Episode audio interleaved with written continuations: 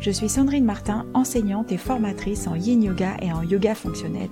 J'ai créé ce podcast pour donner une autre vision du yoga. Un yoga où chacun peut trouver sa place, que l'on soit raide ou flexible, petit ou grand, fin ou rond, quel que soit son âge. Je ne crois pas aux règles universelles de l'alignement. En revanche, je crois que chacun peut trouver ses propres alignements. Chaque semaine, seul ou avec mes invités, je vous propose des réflexions, des partages d'expériences et des explorations. L'intention de ce podcast est de vous offrir la liberté de pratiquer un yoga qui vous ressemble et qui vous fait vibrer. Si vous vous demandez à quoi ressemble une pratique de yoga depuis plus de 30 ans, vous êtes au bon endroit. Aujourd'hui, je reçois Muriel Burelier et Sébastien Peucel. J'espère que vous aurez autant de plaisir à écouter cet épisode que nous avons eu à l'enregistrer pour vous. Je vous retrouve juste après pour la conclusion. Bonjour Muriel, bonjour Sébastien. Bonjour, Sandrine. Comment vous allez aujourd'hui? Ça va bien, merci. Bah, écoute, et, ça va. Et toi? Ça va très bien, je vous remercie. Merci d'avoir répondu à mon invitation. Bah, merci pour nous inviter sur ton podcast. Oui, c'est très, très sympa. Merci.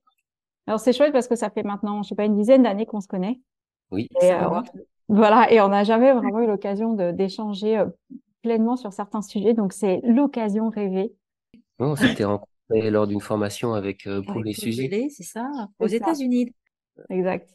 Et comme, euh, comme ça fait longtemps qu'on se connaît, je voulais vous poser une question quand même pour commencer. Mais avant de vous poser cette question, est-ce que vous pourriez vous présenter pour que les auditeurs puissent euh, mieux vous connaître? Bien sûr. Bah déjà, on a une école euh, qu'on appelle Within Yoga, donc avec Sébastien et, et moi, Muriel. On, On s'est a spécialisé dans, dans le yin yoga, puis on propose des formations, des ateliers et des cours en ligne et, et aussi en présentiel. Euh, avant la période Covid, on faisait ça plutôt internationalement, puisqu'on était basé en Asie. Et puis après, euh, enfin, durant le, le Covid, on est revenu en France et, et maintenant on propose aussi eh bien nos enseignements euh, aussi en France. Voilà. Voilà. Donc, on a vécu en fait à l'étranger euh, plutôt euh, de longues années. Sébastien a vécu 20 ans à l'étranger, entre euh, l'Angleterre et puis et puis l'Asie, donc particulièrement l'Indonésie. Et moi, j'ai vécu euh, 30 ans à l'étranger, voilà, en, en Angleterre pendant 23 ans et 7 ans en Indonésie. On a commencé notre parcours de yoga dans les années 90, au début des années 90, je pense pour moi autour de 94, et puis toi, euh, Euh, euh, pour le, le yoga, pardon? oui, Oui, oui, début 90 aussi. Ouais. 90, ouais. Ce qui fait que vous avez une, une pratique euh, de longue durée ou de long terme, je ne sais pas comment je pourrais utiliser l'expression. Oui, oui, tout à fait, oui. longueur de temps, voilà. On- bah, je, je pense pas qu'on a eu d'autres euh, vraiment centres d'intérêt euh, pour euh, les arts énergétiques, euh, pour euh, La médecine. pour les traditions dharmiques, ouais. médecines naturelles Voilà. depuis depuis tout le Depuis- temps en fait. Ouais, bah oui, depuis, Ça remonte, je sais plus, 30 ans peut-être. On a Ouais. fait en sorte que, que nos ac- activités professionnelles euh, se déroulent tout le temps autour de ces Tout- thèmes. ça gravite autour de cela. C'est génial, il y a vraiment une, une espèce de vision dans votre façon de, de décrire les choses. On voulait que ça tourne autour de ça et on a organisé tout autour de ça, c'est génial. Oui, c'est vrai. On a fait en sorte que ça, ça soit le point central euh, de notre, euh, bah, notre vie. Ouais. Ok, super. Et du coup, ça m'emmène à, à vous poser la, la question que je, je souhaite vous poser depuis longtemps. C'est euh, pour l'un comme pour l'autre, quels sont les défis que vous avez rencontrés sur ce long parcours qui est euh, la pratique du yoga, alors au sens large hein, du, du yoga? Est-ce que vous avez rencontré des défis et comment vous les avez euh, euh, surpassés ou surmontés?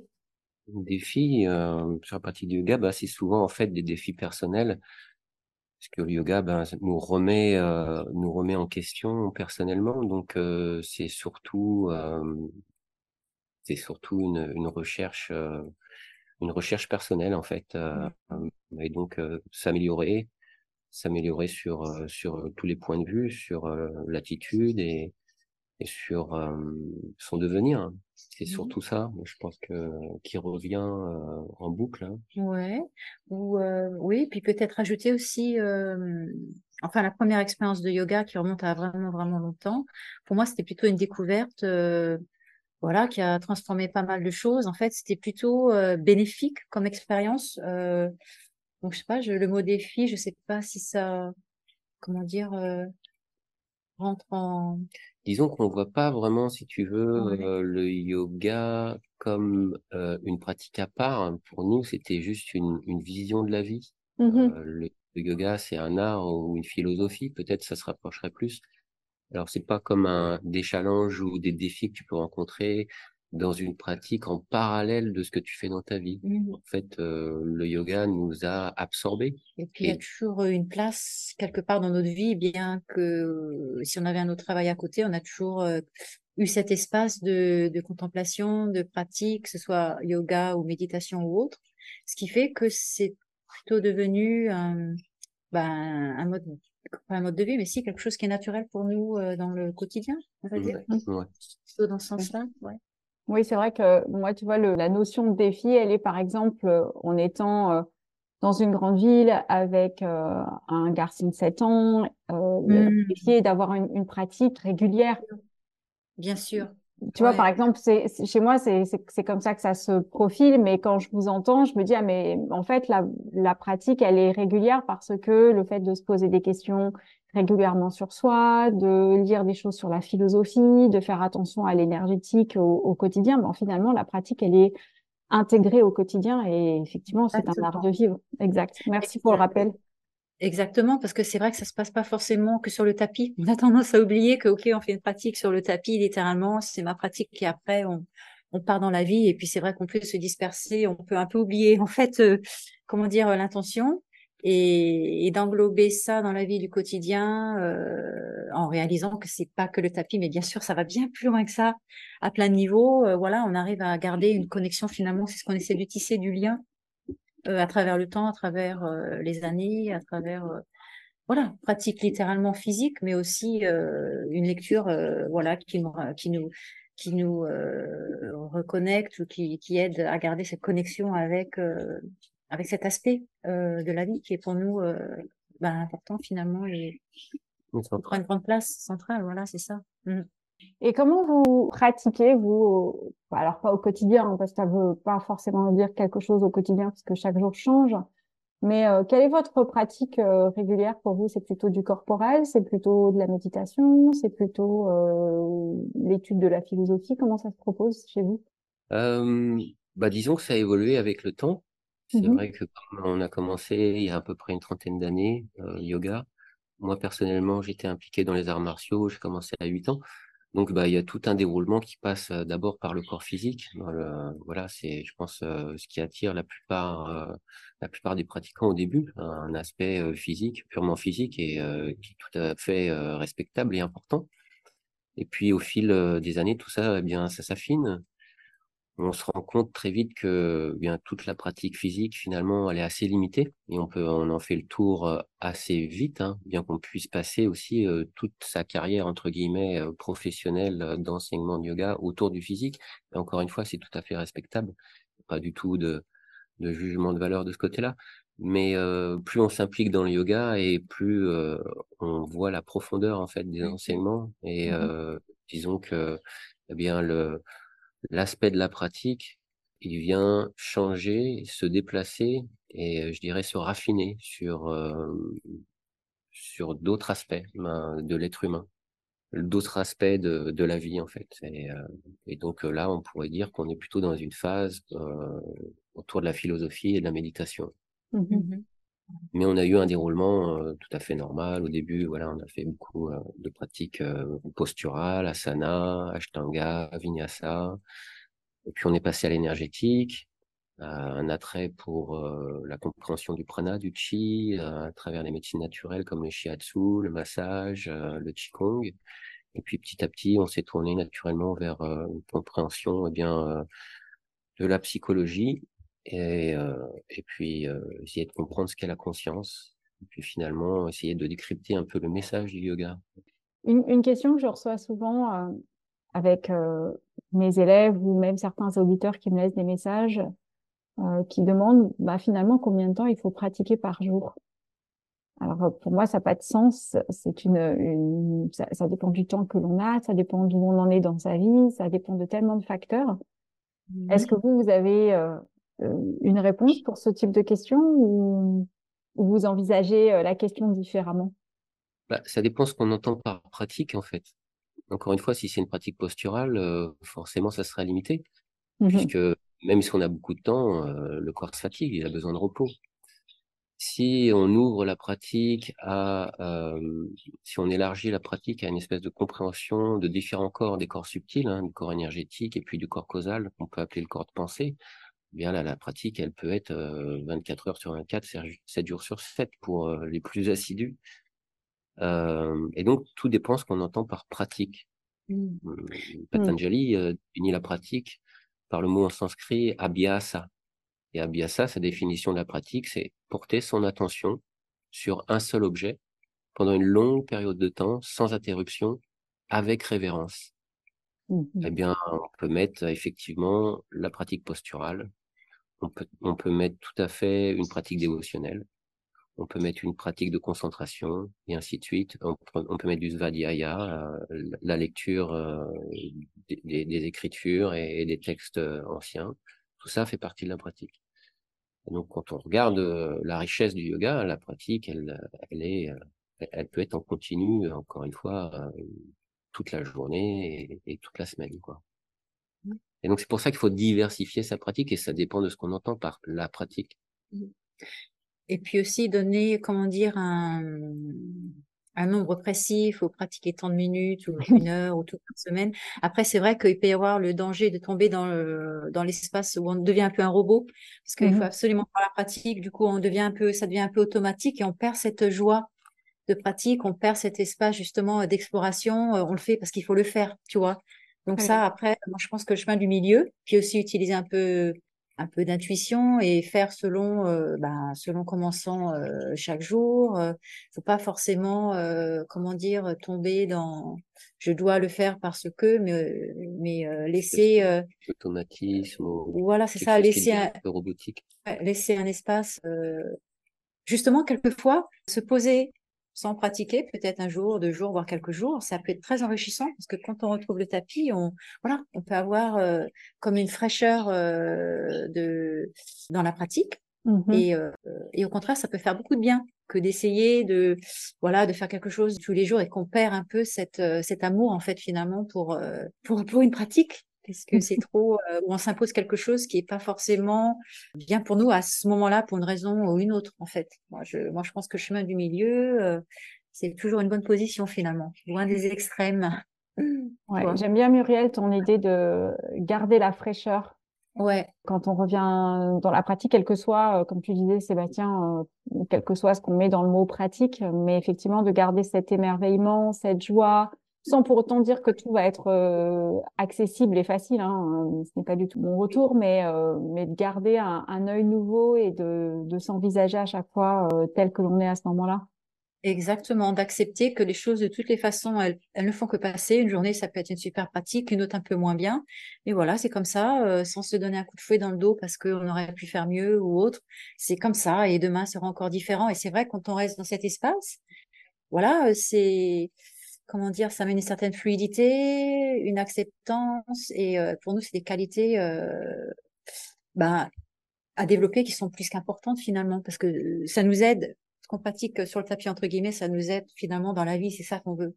Mmh euh, enfin, en fin de compte, quoi, finalement, cette recherche euh, d'équilibre dans la vie du quotidien, euh, et en passant par le tapis, il y a bien, bien sûr d'autres façons de le faire, mais ça peut être une façon de, de voir ce qui se passe finalement quand on pratique, d'être euh, pratiqué avec intention et attention. Oui, super.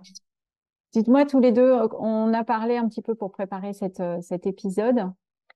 Qu'est-ce que vous, euh, est-ce que vous avez une, une, préparation avant de vous asseoir en, méditation? Parce que chez moi, par exemple, le moment où j'arrive à être vraiment disponible, pas dérangée par la vie quotidienne, pouvoir m'asseoir sur mon, mon coussin de méditation, même si c'est pas longtemps, c'est le matin quand tout le monde dort encore à la maison. Le seul truc, c'est que euh, mon corps est en, défi. J'ai du mal à passer de la position allongée de la nuit à la position assise, mais ça fait partie de, ce que j'observe, donc c'est très intéressant à observer.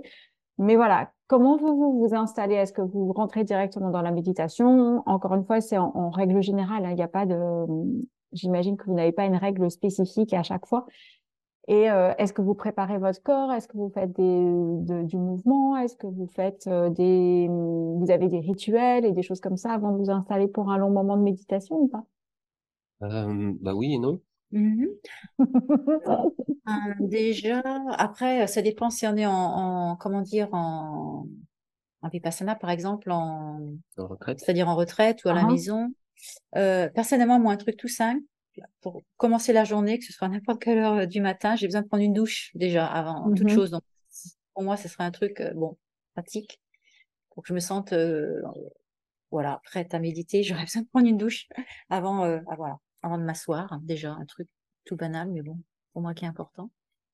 c'est une forme de rituel et de préparation. Ça met en condition, c'est super.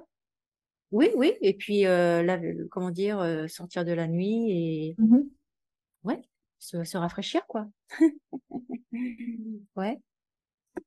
Mais sinon, euh, on a notre espace où on médite. Si tu veux, qui est important d'avoir un, espace, euh, dédié. dédié en mmh fait à la pratique. On pense que c'est important de d'avoir un, espace à la maison dédié juste pour la pratique, euh, parce que parce que dès qu'on rentre dans la pièce, dès qu'on se met dans ce coin de la maison, eh bien, on, voilà, on ressent peut-être l'ambiance, euh, les mmh énergies. C'est comme si on reprend le travail là où on l'avait laissé et tout ça en fait euh, nous aide, nous aide à nous remettre en fait dans un espace méditatif. Mmh mmh on a notre sein, notre euh, comment dire, bah, tout ce qui ce dont on a besoin, une couverture si besoin, et tout est là finalement. Donc on n'a pas à penser. on vient, on s'assoit, on est, on est prêt quoi. Mais je voulais ajouter qu'en fait, avant de parler peut-être de défis ou, ou, d'astuces pour méditer, c'est pas quelque chose qui est étranger. La méditation fait, euh, enfin, l'esprit méditatif fait complètement partie en fait euh, de l'humain. C'est mmh intrinsèquement lié à, à, à, la nature humaine. Je pense pas que l'humain soit juste euh, capable de produire de la pensée, des émotions euh, ou des actions, il y a un, aspect intrinsèque à l'humain pour la contemplation. Et euh, c'est quelque chose qu'il faut retrouver, c'est quelque chose de naturel. C'est juste que la société moderne, eh bien, souvent nous en empêche et, et, et souvent nous écrase ce genre euh, d'aspect hein, euh, chez l'humain. Être contemplatif et donc ne pas être productif et du coup on est un peu en marge tout de suite de la société. Mais c'est quelque chose de naturel. On a tous une propension naturel mmh. à la contemplation. Mmh et donc, il suffit juste de retrouver cet état. Et généralement, si on part un petit peu euh, dans le passé, euh, en tant qu'enfant, c'est des espaces qu'on peut facilement retrouver. quand on regarde les enfants, ils peuvent être absorbés dans les choses les plus bénines, les choses les plus triviales, euh, facilement. Et, et ça, c'est, ça fait partie de la nature de l'esprit. Et donc la, la méditation, encore une fois, on, on, la met à part, c'est comme une pratique à, à développer, à cultiver, à, à aborder, mais en fait c'est déjà en nous. C'est juste mmh. quelque chose qu'il faut réveiller en nous mmh et retrouver.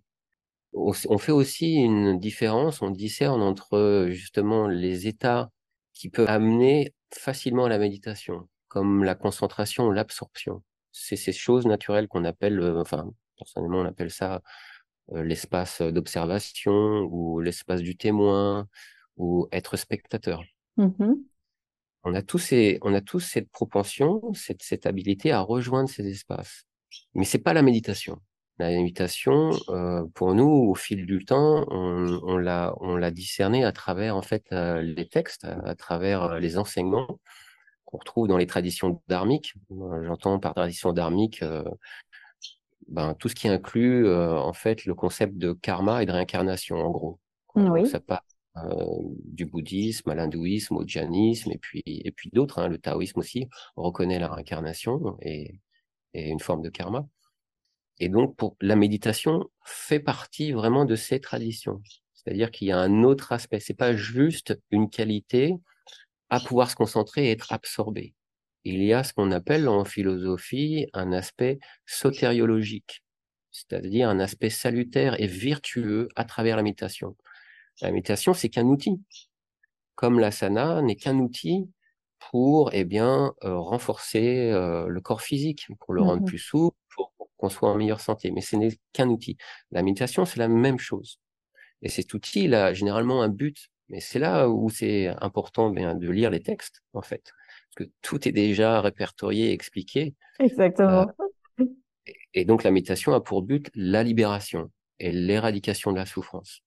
Et donc, il y a une différence entre, généralement, enfin, ce qu'on comprend par méditation, généralement, c'est euh, une réduction, enfin, c'est une espèce euh, de développement de la concentration euh, qui va réduire le stress, qui va peut-être améliorer la vie en général, régler des problèmes psychosomatiques, améliorer la santé, et ainsi de suite. Il y a plein de bénéfices à Bien ça. sûr, amener la tranquillité. Hein avoir un esprit clair, avoir un esprit pointé dans une direction, pouvoir calmer ce qu'on appelle les chittavriti, les fluctuations mentales, tout ça, ça a plein de bénéfices.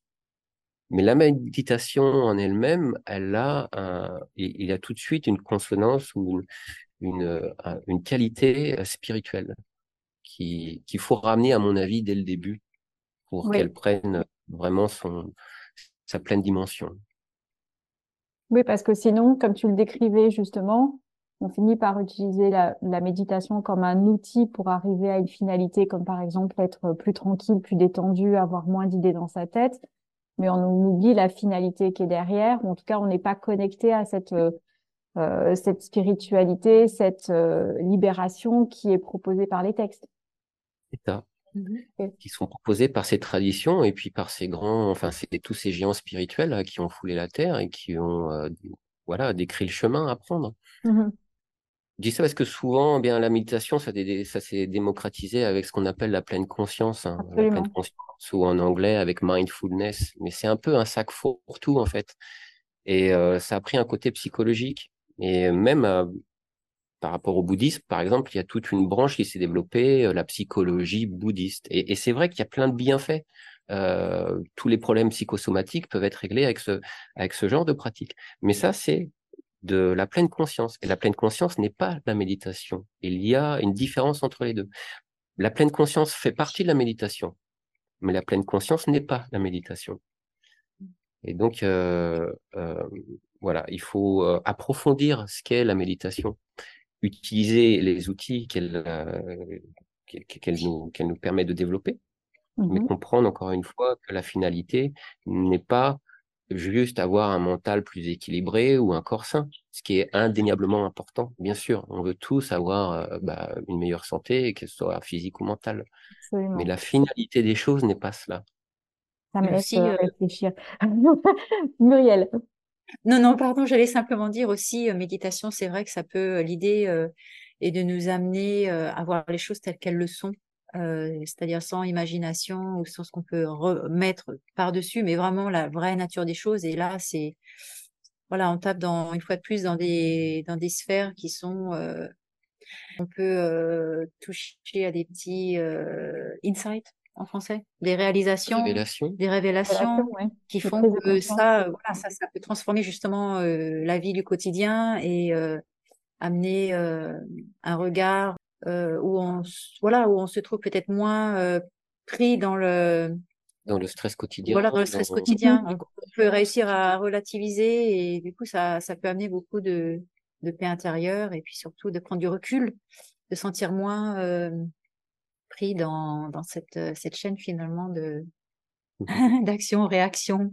Oui, ça nous enlève aussi euh, toutes ces, euh, des tous ces rôles qu'on peut endosser les uns après les autres, le rôle de la, de la fille, le rôle, je sais pas moi, de la, de la working girl, il y a tout ça, mmh tous les rôles que l'on peut endosser que ce soit professionnel, familial ou même relationnel, et de pouvoir se libérer de tous ces différents mmh rôles et de se retrouver euh, face à soi aussi et face à, à, ce que l'on est et le chemin que l'on a dans, sur cette vie, quoi.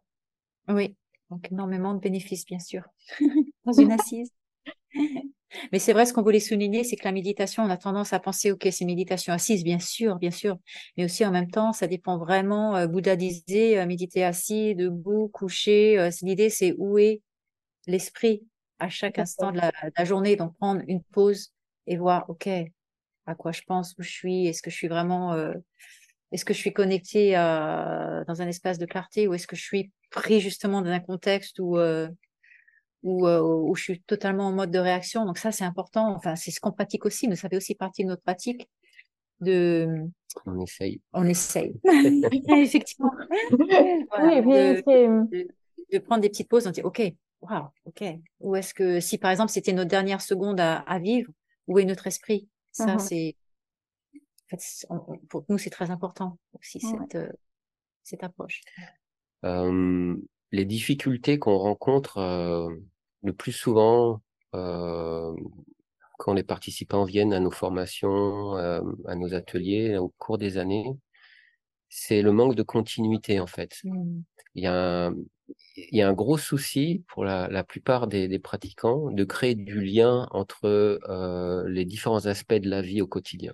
c'est mmh, comme si je fallait fragmenter et cloisonner les choses. Là, je mmh. suis dans le mode yoga, donc euh, je suis en habit de yoga, je fais du yoga sur mon tapis avec l'environnement du yoga. Mais quand je sors du studio de yoga ou quand je sors du tapis, je reprends un autre costume. Tout à fait. Et, et c'est absolument les choses qu'il faut essayer euh, d'atténuer et voire d'effacer complètement.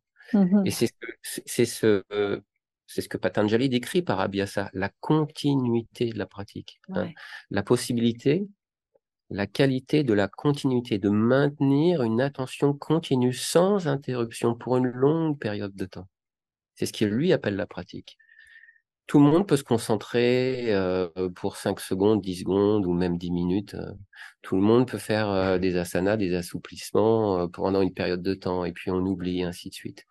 Le vrai, encore une fois, si on reprend tes mots, défi ou challenge, mmh justement ici, il se pose ici. Comment créer du lien entre mmh. mes différents moi, entre mes différentes activités, entre mes différentes relations que j'ai avec le monde qui m'entoure ou le monde tout court?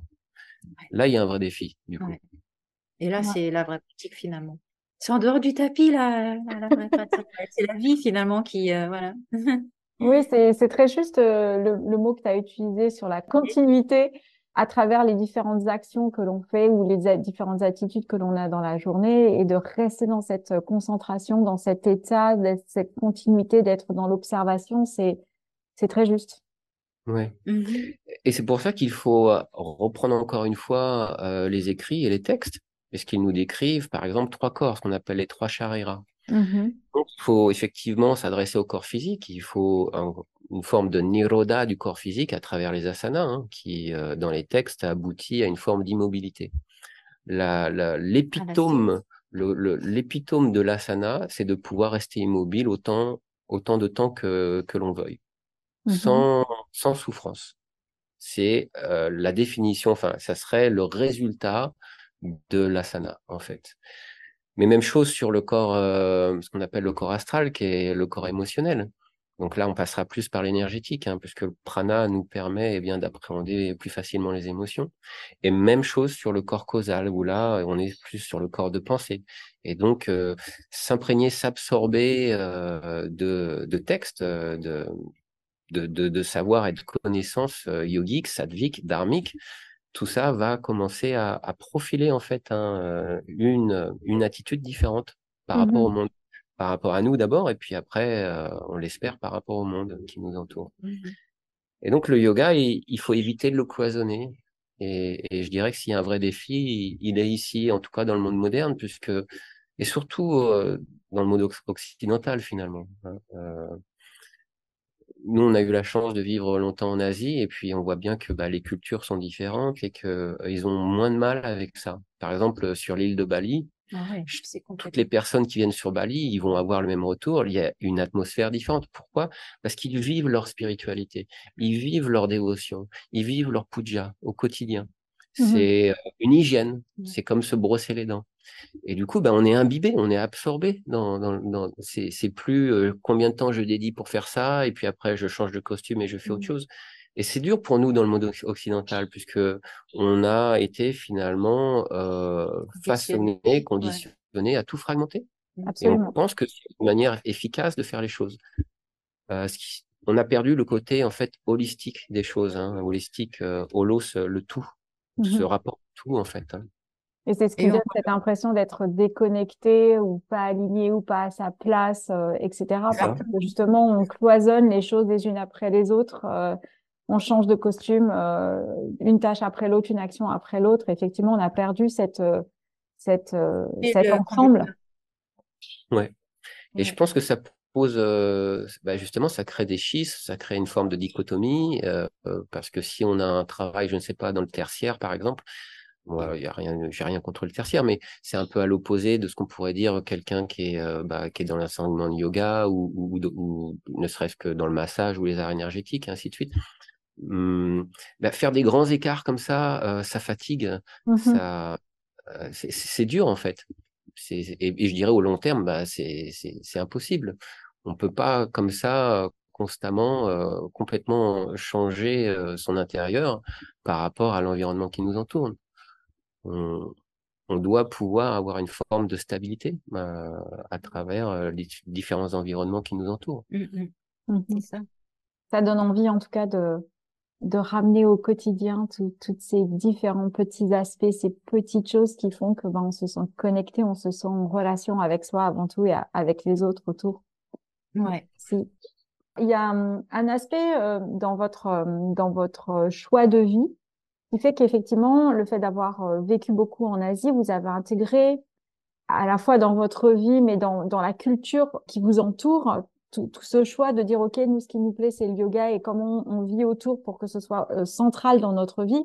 Vous êtes allé dans ce chemin-là et dans ce cheminement-là et c'est c'est une expérience qui est extraordinaire parce que effectivement vous voyez cette, cette, différence entre vivre en Asie dans cet euh, espace où tout est intégré et revenir en France dans cet euh, autre état où euh, les choses sont découpées, décloisonnées. Voilà, c'est com comment on passe aussi de, de, de, de cet état-là où tout est intégré à cet état, cet espace où les choses sont plutôt cloisonnées. Comment vous arrivez à passer de l'un à l'autre? Comment vous arrivez à, à, garder, alors je mets entre grands guillemets la foi pour quand vous passez de l'un à l'autre Bah, disons que chez nous, déjà, on a un espace qui est plutôt conductif euh, à la contemplation. C'est vrai, on habite dans un, dans un village, euh, c'est au calme, on est près de la nature. On a une, euh, une étagère remplie de bouquins euh, dharmiques ou euh, de médecine naturelle. En fait, pour nous, c'est vraiment notre environnement, même en France, il est euh, Conductif. conductif, tu vois. Mhm, mhm. On a la chance d'être dans un environnement conductif et du coup, c'est vrai peut-être que ça facilite euh, Ouais. la chose.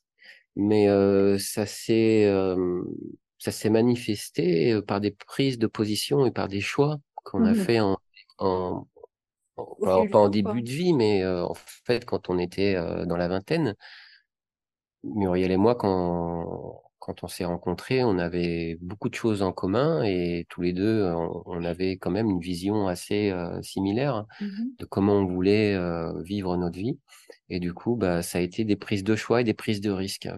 Mhm. Euh, je pense pas qu'il y ait une seule euh, recette, hein, bien sûr, pour euh, faire ce genre de choses, mais ben, au début, je dirais, voilà, il faut discerner et puis discriminer de, de ce qu'on veut dans sa vie, de ce qu'on ne veut plus. Mhm. Et, et c'est souvent, ça se, ça se manifeste par des prises de risques.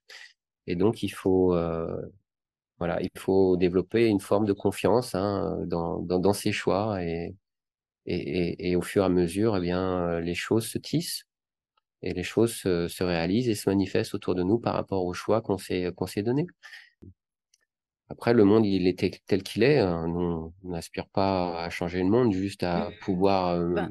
être plus en équilibre avec. Ouais, et, parce euh, que le, le changement commence par l'intérieur, hein, donc euh, c'est sûr que c'est ultimement c'est là que ça commence. hein, donc c'est en travaillant sur nous, en voilà. en- mais on s'est vite rendu compte qu'on ne voulait pas faire partie de ce que proposait la société en Ouais. général, quoi. Euh, que ça soit au niveau scolaire, euh, que ça soit au niveau professionnel, Mhm. euh, reconnaissance ou qu'est-ce que c'est euh, avoir du succès, des choses comme ça. On se, on on se reconnaissait pas dans, dans les repères, dans les références que nous proposait la société en général, que ça soit en France. Et c'est pour ça qu'on est tous les deux partis assez tôt de la France. Et puis on a été en Angleterre où c'est plus libéral, mais en tout cas qui nous a permis de bah, nous d'étudier ce qu'on voulait étudier, et ce qui Ouais, n'était pas forcément accessible en. France à l'époque. puisqu'on on est parti dans les années 90 en Angleterre, sur Londres. Et donc, euh, ben voilà, je pense que c'est des choix. Il faut euh, encore une fois se poser euh, les questions. Qu'est-ce qu'on veut de plus dans sa vie euh, et, mmh. et, et, se donner les moyens d'y accéder. Quoi. Mmh. Et puis peut-être aussi un cheminement naturel. C'est vrai, étant plus jeune, il y avait comment dire une un appétit pour les choses pas forcément de ce monde et un attrait pour essayer de comprendre bah, des choses un peu plus ésotériques. Donc quelque part, c'est quelque chose qui était aussi naturel chez nous. Donc il y a rien qui a été forcé et peut-être euh, le bon moment, le bon endroit, rencontrer une personne qui fait que voilà, euh, pointer sur un chemin plutôt qu'un autre. En fait, c'est plutôt euh, dans la fluidité, dans l'intuition, enfin des choix intuitifs qui fait que naturellement des, bah, des, des espaces se sont ouverts. Faire confiance aux signes en fait qu'on voit euh, l'univers. Si on commence à s'ouvrir à, ce genre de choses, c'est-à-dire que développer une confiance en fait. Et la confiance, euh, quand elle se développe, elle facilement elle peut se transformer en une espèce de, de foi en fait hein, dans, dans, les choix que l'on a fait par rapport à euh, à la vision ou au, rapport que l'on a à la vie. Mmh et, et, et, donc euh, apprendre à, à lire, lire les signes, à lire écouter. les signes, à écouter et, à, Ouais. et faire des lâcher prises. Et c'est souvent, euh, bah souvent, euh, ça amène de la peur. Hein. Tout le monde a peur de l'inconnu, et puis on sait ce qu'on ce qu'on a, mais on sait pas ce qu'on va ce qu'on va gagner, ou on sait ce qu'on perd, mais on sait pas ce qu'on va gagner. Mais euh, c'est souvent le test en fait hein, par mmh rapport au choix. Si on se donne le moyen, le test il est là. Est-ce qu'on y va vraiment euh, de façon intègre, ou est-ce qu'on essaye d'avoir un filet ou deux parce qu'au cas où ça marche pas et ainsi de suite. Mais plus on y va de façon authentique ouais. euh, et plus on a naturellement un retour en conséquence. En tout cas, nous, c'est ce qu'on a remarqué. Mmh parce que quand on est parti de Londres, on a laissé une vie euh, qui a été tout à fait stable pour nous. Où on, on, voilà, on, on était vraiment euh, stabilisé, on, on, gagnait notre vie confortablement, on faisait des boulots qu'on aimait en plus. Oui. Mais c'est juste qu'on était dans une capitale euh, qui en fait nous drainait mmh et un environnement dans lequel on voulait plus euh, évoluer. Et donc on, on avait on déjà retiré, com ouais. commencé à, à, vivre en Asie, à faire des allers-retours. Et puis jusqu'au moment euh, décisif, on a pris la décision de, bah, de, de, de s'implanter en Asie. Mmh mais ça a été, euh, voilà, on a eu des peurs, hein, on a eu des doutes et ainsi de suite. Mais voilà, euh, suivre son intuition, comme le dit Muriel. Le chemin de la moindre résistance. Et du coup, c'est là où en, en, lâchant prise que finalement tout est venu, enfin tout est venu, les choses sont venues d'une façon, bah, façon à laquelle on, on se serait pas, on s'attendait pas finalement. Et du mmh coup, euh, voilà, c'est euh, donc c'est une, une expérience euh, très valide pour nous et qui nous a appris beaucoup finalement. Mmh ouais. ouais. Mais on a conscience que c'est c'est pas acquis, rien n'est acquis encore. C'est juste, on a à chaque fois des confirmations que euh, il y a quelque chose euh, dans la vie qui fait que quand on s'abandonne à, à, une, à, une, vision qui nous semble en tout cas euh, en adéquation avec euh, avec nos valeurs, en harmonie, ouais. en harmonie avec euh, avec des, des valeurs, euh, il y a une réponse à ça. Mmh ça, mmh je pense que tout le monde peut en faire, euh, mmh. peut en faire l'expérience à un niveau ou à un autre. Et surtout que la réponse n'est pas forcément celle qu'on attend. C'est ça? Si on est dans l'attente, on peut être déçu. Alors que là, si on est ouvert aux possibilités, waouh, ouais. Ouais. il peut y avoir de la gratitude quelque part parce qu'on remercie euh, quoi que ce soit, pour quoi que ce soit, euh, ce qui, mmh. ce qui vient à nous finalement. Ouais. Les bonnes choses, les moins bonnes choses. Et ça, c'est aussi une pratique en elle-même ouais. qu'on peut pratiquer sur le tapis en, ac en, acceptant ce qui vient à nous, mais aussi bien sûr dans la vie euh, au grand large. Et ça, c'est voilà, c'est si on pouvait trans ré... ça transforme, c'est pouvoir de transformation. Résumer euh, en fait mmh. notre pratique euh, au long des décennies, au long des années euh, et, et, sous différents vecteurs, ça serait une habileté à développer un lâcher prise sur les choses mmh. en fait. Mmh. Et c'est une des, c'est une des leçons euh, qui, euh, qui n'a pas de fin en fait, le lâcher prise, mmh.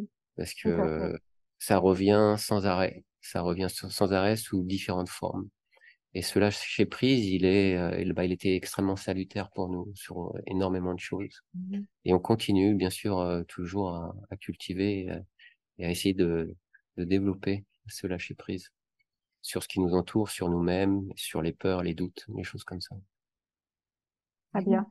Et ce que vous décrivez en plus dans votre expérience, euh, c'est euh, toujours cette continuité? C'est ce que je ressens dans ce que vous décrivez, c'est le fait de dire, ben, on avait cette idée, on avait cette envie-là, on a testé, on a essayé, on s'est donné la chance, on a lâché prise, etc. Mais vous restez dans cette continuité, dans, Oui. cette, euh, dans, cette, dans ce chemin, en fait. Vous avez euh, pris un chemin et peut-être le chemin a eu des détours, hein, mais en tout cas, vous êtes resté sur le même chemin et vous n'êtes pas dit, bah, tiens, je vais essayer à droite. Ah, bah, non, ça marchait pas à droite, je vais revenir à gauche, etc. On sent cette, euh, cette, ce lien dans la continuité, dans le fait de, Oui.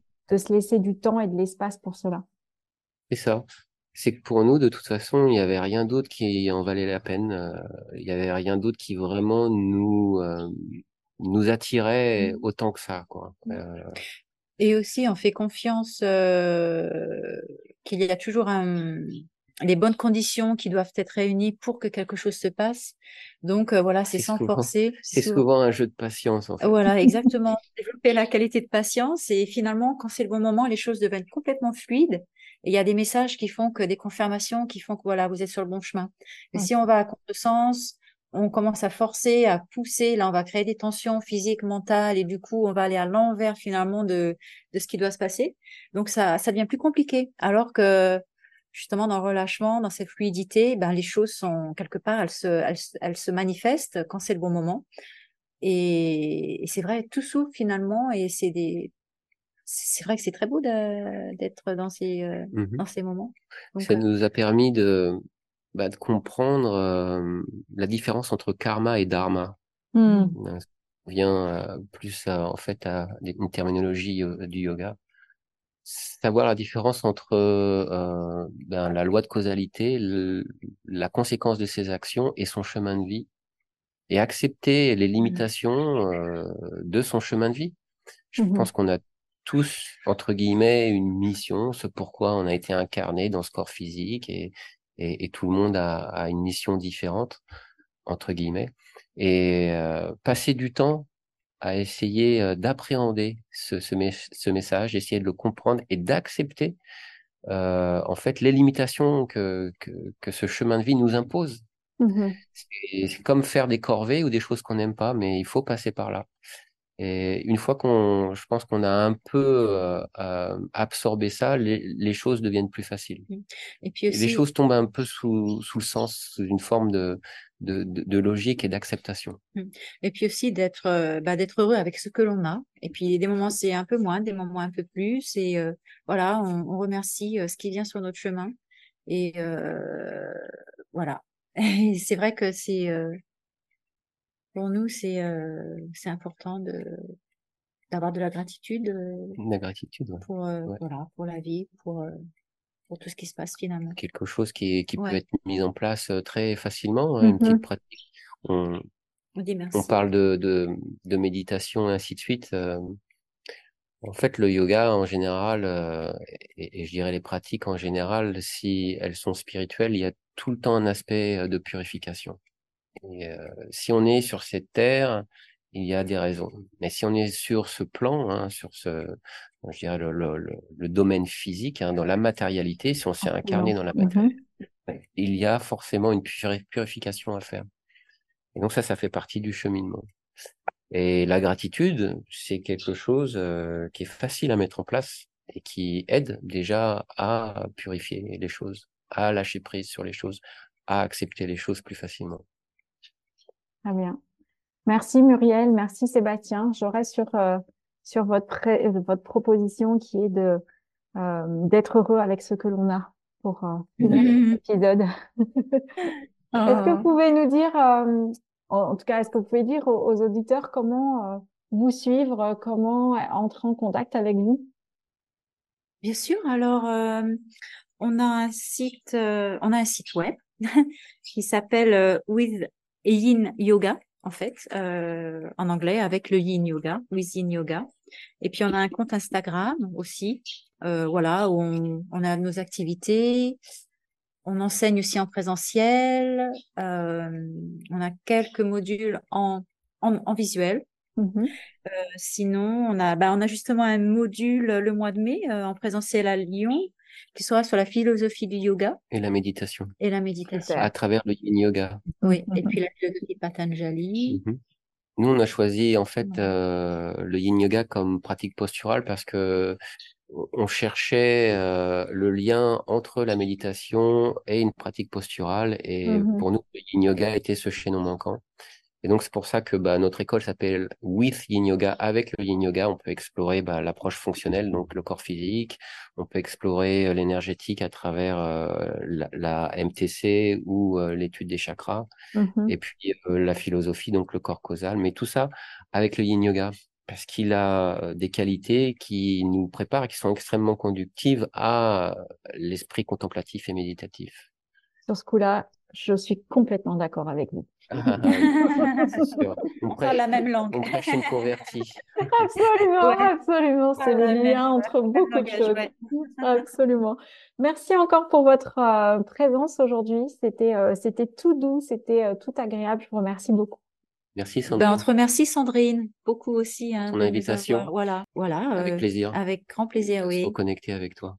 Ça Ouais. marche. Merci beaucoup. Merci à toi. Je suis ravie de vous retrouver après cet échange. J'espère que vous allez être aussi inspirés que je ne l'ai été après cet épisode. Ce que je retiens de cet échange, c'est qu'il n'y a pas une façon de vivre le yoga, il y a plein de façons de se l'approprier, que ce soit par la pratique corporelle, que ce soit en étudiant le dharma, le karma, que ce soit en étudiant aussi euh, sa propre personnalité ou comment fonctionne l'être humain, et que le yoga n'est pas qu'une pratique, mais un style de vie, un chemin de vie que l'on peut adopter tout au long de ces années. Si cet épisode vous a plu, retrouvez-nous sur Instagram, partagez en story ce que vous avez apprécié, ce que vous avez aimé en taguant nos deux comptes. Vous retrouverez toutes les informations dans la description de l'épisode pour pouvoir contacter Muriel et Sébastien et pour pouvoir partager ce que vous avez apprécié dans l'épisode. Merci d'avoir écouté jusque-là. Je vous souhaite une bonne réflexion sur le chemin du yoga et je vous dis à la prochaine fois dans un nouvel épisode de Blabla Yoga. Merci.